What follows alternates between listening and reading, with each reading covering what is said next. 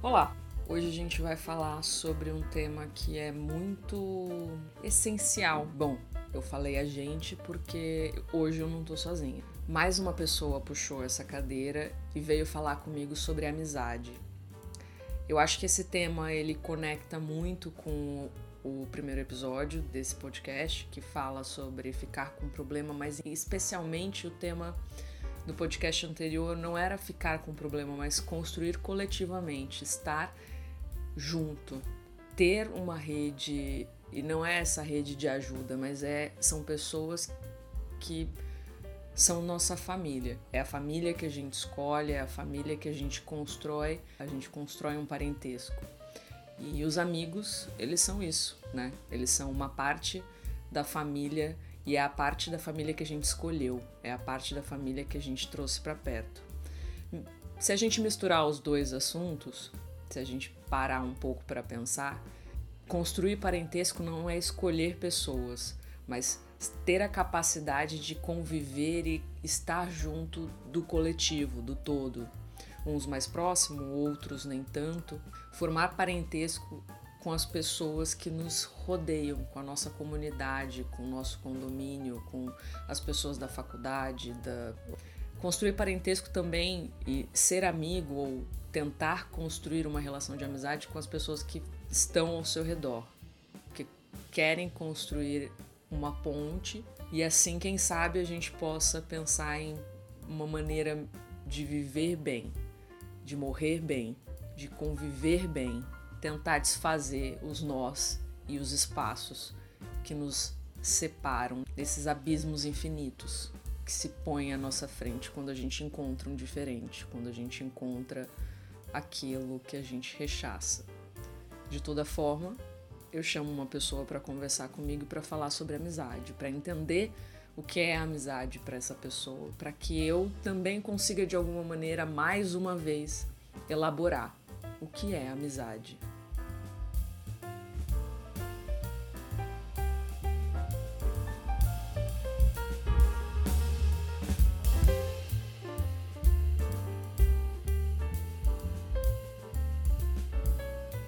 Já tem uns anos que eu fico prestando atenção nas relações, nas minhas relações, nas relações das outras pessoas, nos, nas amizades das outras pessoas, como as pessoas interagem, quando elas se encontram, por que elas se encontram, é, como elas se nomeiam, como, como acontece esse, esse, essa relação.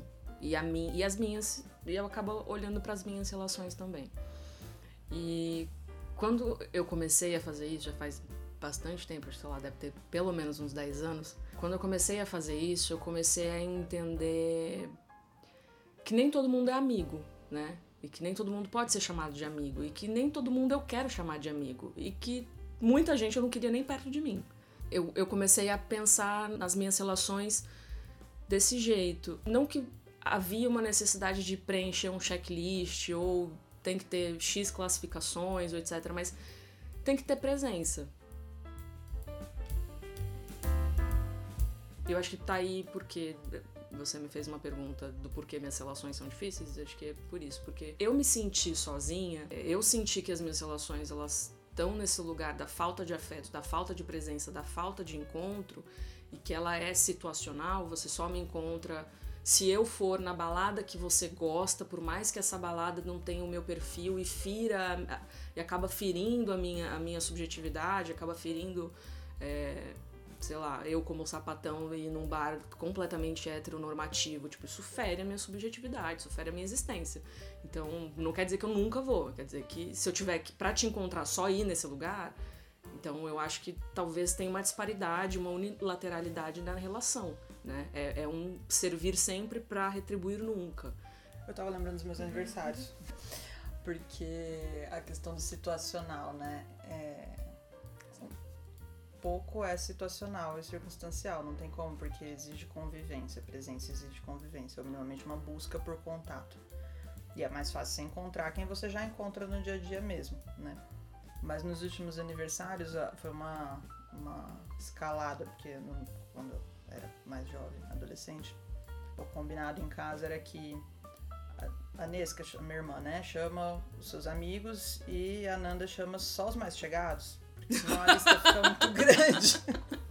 Era popular. E aí eu refazia a lista três vezes e terminava com 30 pessoas e não dava para fazer um churrasco para 30 pessoas, então ficava sempre uma coisa que eu precisava escolher, então qual grupo de amigos eu ia chamar, de qual atividade que eu fazia, porque daí pelo menos não gerava incômodo com os outros, eu podia chamar todo mundo daquele grupo. E aí, vida, né, adulta, etc e tal. Pandemia, sei lá, tinha um amigo, que era o amigo que frequentava ali aquela bolha da, da pandemia, ou dois amigos. E aí no ano anterior vou fazer uma festa, vou fazer um aniversário. Fiquei com preguiça, não fiz nada e avisei todo mundo 12 horas antes e todas as pessoas que eu avisei compareceram, né? E no último foi, galera, não vou fazer nada. Não, vai sim, a gente tá indo pra aí, a gente leva as coisas, parará, parará, vai ter um jantar sim e tudo mais. Então acho que, é, não sei como é que faz para cultivar isso, mas o que os meus amigos dizem sobre mim é que eu sou a pessoa que faz questão de ir atrás de todo mundo. Então ficou assim na notícia uma semana eu vou atrás. Ei, como é que tá? E aí, trocou de trabalho, não trocou? Casou, descasou, reformou a casa, não reformou a casa? Porque acho que a coisa da presença tá nisso, tá no contato, né? Tá na busca, tá na comunicação. Dá trabalho e a galera se distrai um pouco, mas também eles têm o jeito deles de retribuírem, né? E tá bom, tá suficiente para mim por enquanto. Então a gente vai nessa toada. Não, não vejo as minhas relações como um lugar difícil. Houve momentos difíceis com cada um deles, né?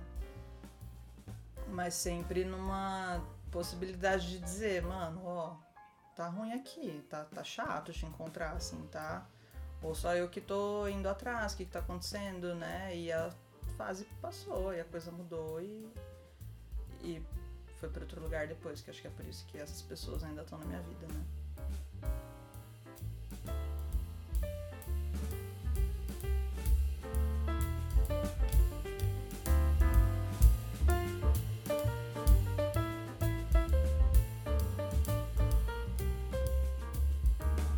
Eu acho que essa dinâmica de interação de vocês e esse sintoma que é que são, na verdade, que é o seu aniversário, que é ter muita gente, ou as pessoas, você não querer fazer nada, mas as pessoas fazem questão de estar contigo, é, é de fato um sintoma de uma relação saudável, né? É de uma relação. de uma efetiva relação, né? É, o, o relacionar, há uns anos atrás, um, um eu passei por um psiquiatra e ele falou uma coisa que eu sempre reproduzo toda vez que eu vou falar de relacionamento. E relacionamento qualquer que seja a, ele. É, ele fala que relacionar é ação, é, é entrelaçar, né? É como se fosse um tricô, um crochê, é, um, é, um, é uma dinâmica de costura, né? Onde elementos diferentes, elementos que, que não são água e água, né? Então é linha, agulha, é linha, enfim, o que for, elas vão se entrelaçando, elas vão se costurando e formando a partir desse, desse, desse movimento uma outra peça. E essa outra peça é o relacionamento, né? São do, dois elementos diferentes que quando se unem, quando se encontram e fazem questão de se encontrar e precisam estar presentes para que haja um encontro. E a presença não é a presença física, é o estar é, subjetivamente presente, é se deixar afetar, é estar aberto à presença do outro, é estar aberto à existência do outro e, e deixar que essa existência te transforme de algum jeito. Então, é, tá meio subjetivo, mas é, é, basicamente você tá ali. É você falar, viu, faz uma semana que a gente não se fala. Como é que você tá? Deu tudo certo? Mudou de emprego, não mudou de emprego? Enfim, é, esse procurar o outro é estar aberto ao que o outro tem para te devolver. E esse doar ao outro, se dar para o outro, dar seu tempo, sua atenção ou o que o outro precisar, porque o outro demanda e a gente vai sempre demandar a lógica capitalista faz a gente acreditar que a competição é o que reina, né? Que o individualismo, que o só tem um vencedor, de que alguém tem que chegar primeiro, de que, enfim, essa é a lógica que a gente vive. Então, beleza, você não precisa mais morar em grandes é, comunidades e compartilhar espaços e ser afetuoso e cuidar de todo mundo. Não, imagina, você pode morar no seu apartamento de 30 metros quadrados, você pode ter a sua profissão que você ganha, sei lá, 50 pau por mês e você pode ter um aparelho de, de celular que te conecta a pessoas. E aí quando você chega na sua casa vazia, é, para viver uma vida solitária. gente tá sempre sozinho, acha que tem as pessoas, acha que encontra as pessoas, porque afinal de contas a gente tem plataformas de rede social. Você e, vê as pessoas. Né? É, vê. Você vê uma foto, você vê um, você vê um fragmento de uma realidade paralela que, que não é a vida. Aquilo não é vida. Não é nem o álbum de fotografia que você via quando ia na casa de alguém e a mãe mostrava, porque ali tinha uma história, tinha um contexto, tinha um afeto. Quando você abre uma porra de uma plataforma, não tem porra nenhuma. Aquilo ali é, é uma, realidade paralela. É, mas é, é uma realidade inventada, assim, uma coisa paralela, é um fragmento que não é nem a realidade, assim. Entende? Porque. Ah, beleza, é um corpo físico num espaço com uma frase qualquer. Mas, é, mas aí o, lance é o, é o estar para o outro, é o, se do, é o se doar para o outro, né? Então, o sintoma das suas relações, voltando, é, é, é desse lugar, assim, é, é desse lugar do encontro, é desse lugar da presença, é desse lugar do doar, é desse lugar do cuidar, é desse lugar do afeto. Eu acho que a relação, as relações, elas têm muito disso, né? Tem muito a necessidade desse cooperar desse colaborar, desse, dessa, dessa necessidade coletiva que a gente sente, a gente sufoca se não tem, mas a gente não corre atrás para que exista. Quer dizer, a gente, me coloco, assim, me coloco nesse. Mas tem gente que faz, você faz. Né? Você vive bem, você vive, você tem a sua rede, tem as pessoas que estão perto, tem as pessoas que fazem questão de você, você vai atrás das pessoas. E é nesse lugar que eu, desse lugar que eu tô falando. É, não, mas é que eu só lembrei que os meus amigos são muito generosos também. Porque sim, houve um movimento muito grande de disponibilidade minha, porque sempre fui uma pessoa muito disponível. Mas houve um momento de reclusão e de afastamento também, que eu precisei olhar para essa disponibilidade toda e entender que ela era um pouco exagerada e que eu abria mão de alguma coisa minha para estar tá tanto pro outro, alguma coisa que eu nem conhecia. E aí eu fiz em algum momento um movimento um pouco mais recluso de distanciamento. E aí foi legal, porque foi aquela situação assim, né, de vamos ver quem é que fica por perto, não de forma consciente e deliberada, mas. E o que aconteceu foi que a resposta foi dessa rede, porque é essa rede, porque funciona desse jeito que você falou, foi. Tá tudo bem, a gente quer saber quem você é nesse lugar também. Qual é que é? E também fizeram um movimento de busca, né? Então uhum. ele vai de dois lugares. Mas o que eu ia falar antes é que o nomear, eu acho que é um. Eu tenho uma sensação, isso foi uma fala que não é minha, né, mas é, é do meu analista, é que em alguns momentos as relações elas precisam que algumas coisas sejam importantes, que algumas coisas importantes sejam nomeadas ali dentro, porque isso dá uma um lugar comum para quem tá ali, né? E eu sempre fiz isso de forma muito natural com as minhas amizades. Acho que foi a primeira relação onde eu aprendi a fazer isso, que é dizer, ei, você é muito importante para mim, eu fico muito muito feliz que você esteja aqui, né? é, conta comigo para o que você precisar e, e, contar mesmo, né? Estar ali de verdade. É, mas eu tive um momento muito difícil com uma amizade em específico que é muito grande para mim até hoje, em que a gente meio que se perdeu e foi um momento difícil para as duas pessoas envolvidas. E isso estava na minha análise, porque estava me mobilizando, e a fala foi essa, né? Do tipo, será que não tem alguma coisa aí que precisa ser nomeada, né? Da importância desse encontro, do que, que as duas pessoas esperam e puderam ter aqui dentro até hoje. E acho que esse é um movimento que nutre, porque na hora que você se distancia, quando alguma coisa foi nomeada no passado ou em algum tempo, você tem aquilo para se segurar também, né? E de certa forma é uma baliza. Então eu acho que é uma coisa que às vezes passa batido, nem a gente não lembra de fazer às vezes no dia a dia, né? Mas dizer para as pessoas é um lugar comum isso, né? Mas é que às vezes não é só dizer, ah, eu gosto muito de você, é dizer de verdade, né? É olhar no olho e falar, puta, que bom que a gente tá se encontrando hoje, né? Tá uma confusão a vida, mas que bom que a gente encontrou esse espaço aqui para se ver, para se olhar, para se falar. Eu acho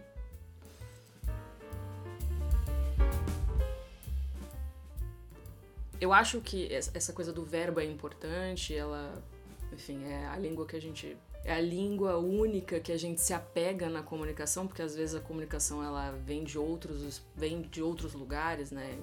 Eu, eu, não, eu não, não gosto muito da, da palavra, eu, eu, porque eu, eu presto muita atenção nas contradições.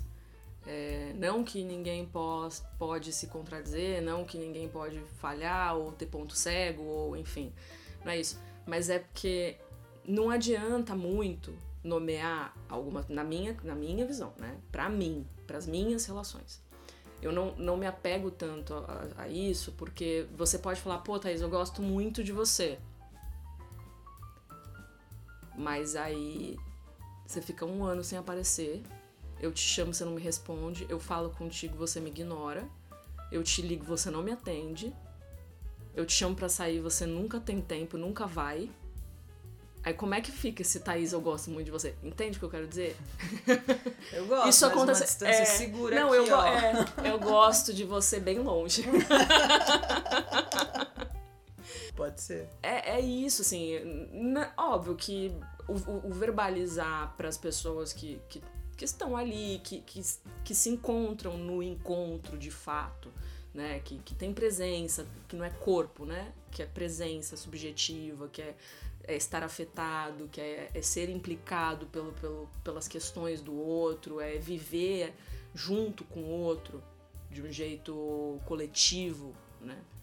Isso ok. Aí nesse contexto você fala, pô, gosto de você, amo você, porra, faz muita diferença, eu preciso de você, ou qualquer coisa que você quer dizer, legal. Porque tem um contexto que respalda o verbo, né? Agora, quando o verbo está isolado, e não tem ação, não tem corpo, não tem subjetividade, não tem nada, aí não adianta. Eu sou muito ciumenta com os meus amigos. O que, que isso tem a ver? Porque eu digo para eles não esquecerem. Escuta, você tá pensando o quê? Que você não vai me contar isso em primeira mão? Óbvio que tem que me contar. Fez certo de me ligar e me contar. Eu falo, eu marco, entendeu? Você Chata pontua. muito, sim, é. Mas é que eu tô ali, então eu pontuo porque eu tenho direito, entendeu? Não, mas é. Mas é apesar de eu não gosto dessa é dessa possessão, mas apesar disso tem presença, né? Tem presença na ausência, tem presença no, no eu me importo, eu quero saber, eu quero estar junto.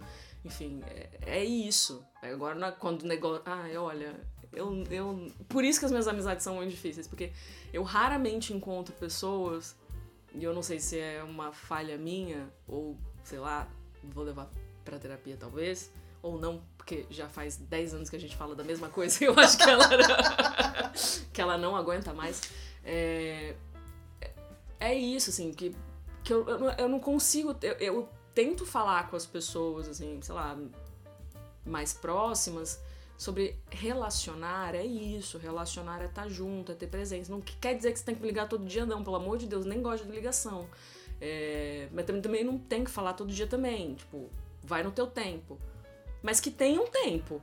Agora, você vai no teu tempo, seu tempo nunca, nunca é tempo, nunca tem tempo. Isso não é existe. Eu liguei pra uma amiga no caminho daqui, ela não me atendeu. Eu vou ligar pra ela e cobrar depois. Falar, ô oh, caramba, liga de volta, cadê? Por que, que não me atende mais? Não, também não é assim. Calma. Não, é assim, exatamente assim. não, mas é, é isso. Não, assim, tá no trabalho eu entendo, agora não tá. Tem vida, né? ligando, né? Tá... urgência, eu tô com saudade, atende o telefone, qual é problema? Tem vida, né, porra? Não, mas uai. Não é assim. É que a gente tá vivendo um, um momento é, muito difícil. E ele me incomodou, esse, esse, essa coisa que a gente vive da, da, da falta de encontro. Do embolhamento. É, assim. é, é. Não é um embolhamento, é uma bolha de eu mesma, né? Tipo assim, sou eu e eu mesma, acabou. A minha bolha. A minha bolha sou eu, uhum. não, não inclui mais ninguém esse, esse, essa, essas, essa dinâmica de relação, essa, essas propostas de, de encontro através de plataforma, através de rede social, isso foi me, me incomodou num nível que eu falei assim, porra, eu preciso fazer alguma coisa com isso. Eu fui fazer um mestrado. Tipo, porque tava me incomodando tanto como a gente se relaciona, como eu tava me relacionando com as pessoas e, enfim, que, que eu falei, eu preciso fazer alguma coisa. E, e isso foi agravado, obviamente, depois, pós-pandemia, né? Tipo, já vinha numa crescente, pandemia, enfim, isolou todo mundo porque isolou, porque precisou. É, e depois a, a, gente só tá vivendo a consequência desse agravamento, né? E, e, assim, pode até ser que as pessoas que eu tirando seus amigos que te acompanham da vida inteira, mas as pessoas que vão aparecer agora ou, ou não, elas têm esse, esse jeito de de estar tá sem estar? É, de estar tá sem estar. Eu acho que é mais grave em quem tá, quem tá mais antenado e mais conectado, assim. Ele é muito mais acentuado em quem aceita, vive ou abraça a dinâmica de interação de uma plataforma, sabe? Eu tenho a sensação, posso estar muito errada, mas parece ser mais agravado. Porque aquela pessoa que é heavy user de rede social, assim, que. Né? Eu não sei nem se eu conheço algum, porque eu não consigo conversar com essas pessoas, né? Pois é, eu tento. Eu não tenho as referências. Eu tento, mas elas, elas aparecem e vão embora. É tipo fantasma. elas não ficam muito.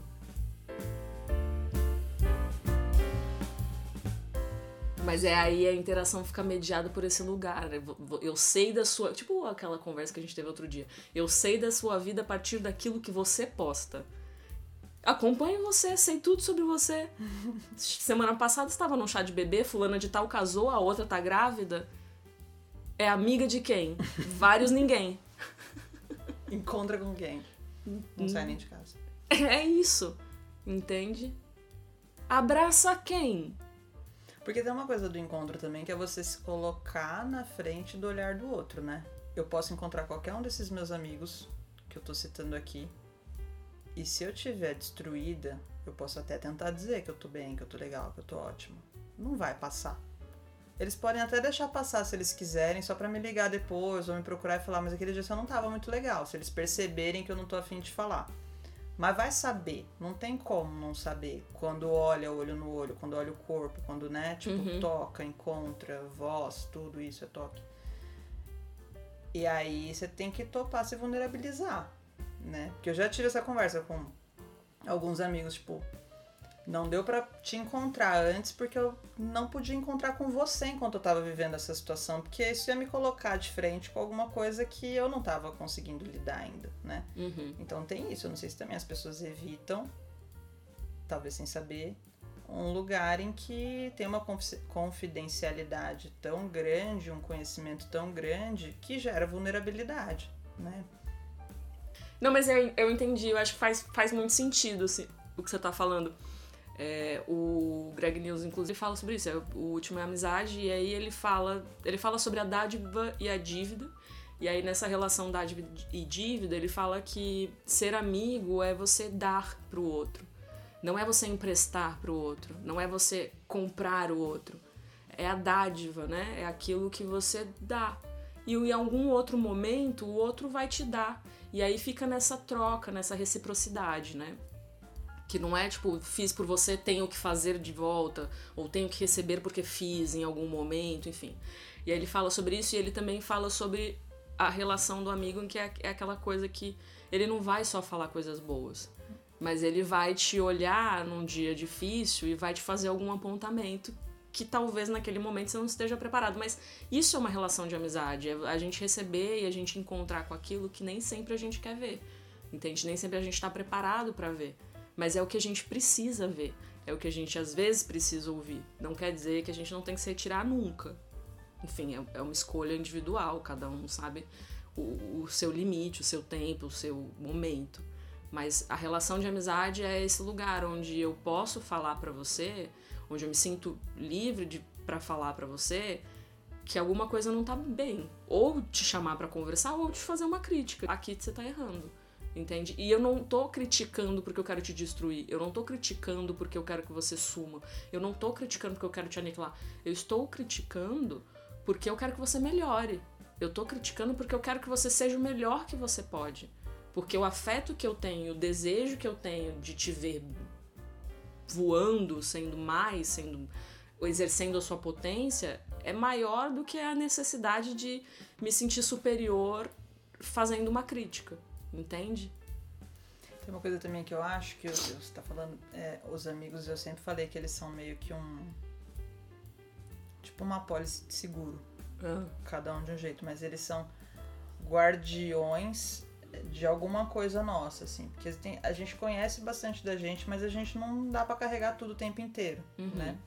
Então, às vezes tem experiências que me marcaram lá atrás que eu não consigo estar em contato com elas o tempo inteiro, mas alguém foi testemunha, alguém teve junto, alguém viu as minhas amizades são de muitos anos, né? É... E enfim, você passa, você vai, você carrega, etc e tal. E aí eu acho que os amigos eles servem, servem, como se eles tivessem que ter um uso, mas Sim, mas a eles, utilidade. É a utilidade, é a só por isso que eu carrego todos eles.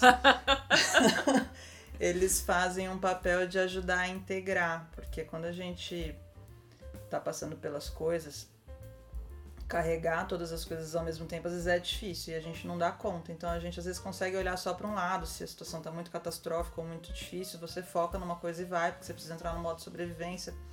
Ou nem é isso, mas tem algumas coisas muito boas acontecendo e outras bem difíceis ao mesmo tempo. Você tá tentando estar inteira nas duas coisas, isso é difícil. E às vezes você se esquece, você se desliga de algumas partes suas que são suas, mas que você não tá conseguindo deixar viva naquele momento, naquele mesmo corpo que você tá ali, né?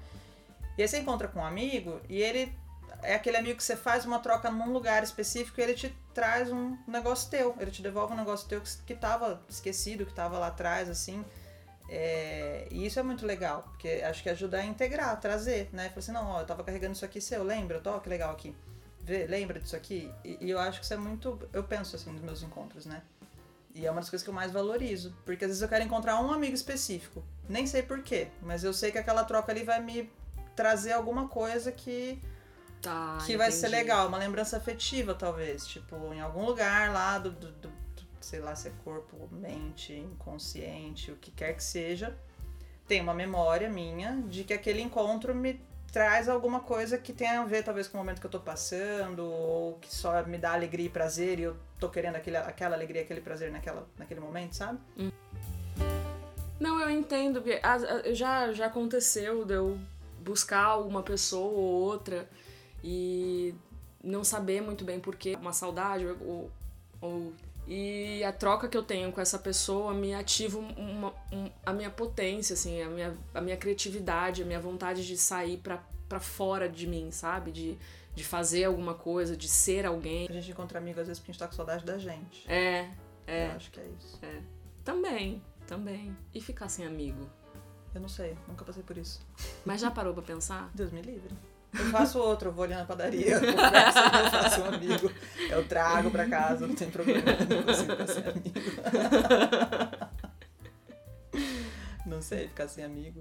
Não, então, é porque eu acho que é isso, é você perder tantas partes suas próprias que você vai ficar muito fragmentado. Para mim é impensável ficar sem amigos. Não tem como, eu carrego amigo de quando eu tinha eu nem gosto mais da pessoa, ainda chamo de amigo. Dois anos de idade, tem nada a ver comigo, mas eu gosto. Eu gosto de, de perturbar, eu gosto de. Gosto até de falar mal. Mas não é seu amigo, você não fala mais, não é seu amigo. Não, mas se eu encontrar com ele, a gente vai tomar uma cerveja e vai ficar três horas conversando, entendeu? Não é o amigo de frequentar, mas é o amigo que carrega um pedaço meu lá de trás, que eu nem tenho contato mais. Então, quando eu encontro com ele, é como se eu estivesse visitando a cidade que eu morei quando eu era criança, a casa que eu frequentei quando eu era criança, então é meio que uma lembrança viva. Eu não sei ficar sem amigo não. Às vezes Mas até... não é para saber, é para imaginar. Pensando numa coisa que você tem muito medo. Ah, tá. Aí você não consegue entrar em contato de imaginar porque você evita. Tá. Então, eu sei, eu não tenho muitos medos, não. Hum. Mas eu vou conversar com quem se eu ficar sem amigo? Não sei pensar em ficar sem amigo. Mas não é. É para imaginar. Eu tô tentando, não consigo imaginar. Imagina você, me conta. Eu já fiquei sem amigo. E aí? Sei lá, normal. Porque eu tinha Instagram. Ah, tá. Se você ouvir esse podcast até aqui, esquece o que eu falado antes. Não, bicho, é ruim, é ruim. É horrível. E é horrível em especial porque eu não sou a pessoa, eu não sou Golden, né? Que tá na fila do pão latino e da banana no rabo para todo mundo.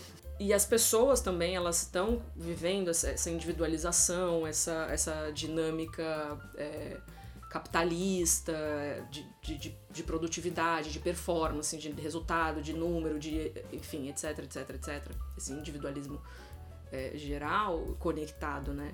Eles estão vivendo isso e aí fica mais difícil ainda para quem não é o Golden, né? Se você é o Golden, você tem, faz uma, um, um malabarismo ali, você cativa para alguém. Para tem um risco pro Golden também. Qual? Não, mas não tô falando que não tem um risco pro Golden. Eu tô falando que o Golden, ele, ele cai no fofinho, entendeu? Se ele cair, ele cai no fofinho. É, mas até a pessoa perceber que o Golden é espaçoso, que ele tem demandas, e o Golden, ele esparrama, então... Mas aí é uma... Mas aí é um... É um, é um não é um desencontro, ali é um é um atrito necessário, é um alinhar expectativa, é um. Ah. sobre manter o lugar do distanciamento e o lugar sem amigos que você tava falando. Hum.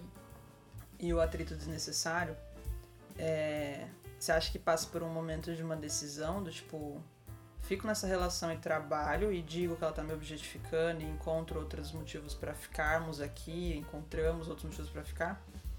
Ou me retiro? Você acha que eu passo por um momento de decisão ou de escolha? Depende. Pois é, eu acho que não tem nada é, estabelecido a priori, assim. Eu acho que relação é, é viva, né? É uma coisa viva. Muito mais do que a família que a gente escolhe, as relações de amizade, elas são os tecidos que a gente costura, as peças que a gente constrói, aquilo que a gente quer fazer. Fato que não é uma obra do acaso.